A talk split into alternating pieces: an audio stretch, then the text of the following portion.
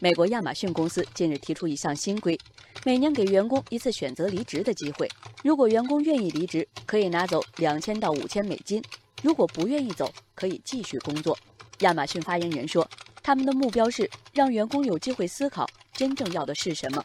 长久来看，把员工留在不情愿的地方，无论对于他本人还是公司，都不是一件有益的事。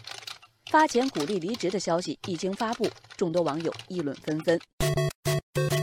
网友卢森说：“我觉得这样很人性化，自己深思熟虑好了要走还是要留，明白自己想要什么，也会更尊重和珍惜自己的选择。”网友燕瑶说：“这传达出了一种企业文化上的自信，好公司不怕留不住人。”网友欢欢说：“确实，只是这规定要是发生在我们公司，离职率大概会超过百分之九十。”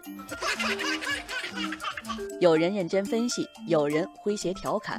网友闻道就这样问：这么多奖励，可以每年春节辞职一次，然后再重新应聘回来吗？企业培养员工需要一定成本。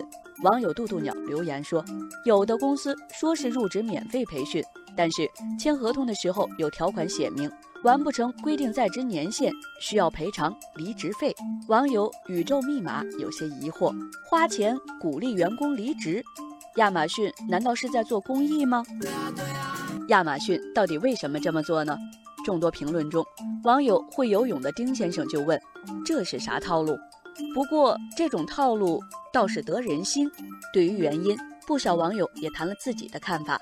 网友原来有你说，亚马逊看似替员工着想的贴心举措，它的背后是企业管理的大智慧，这也是区分员工的一种方式，保证留下来的员工都是最有效率的。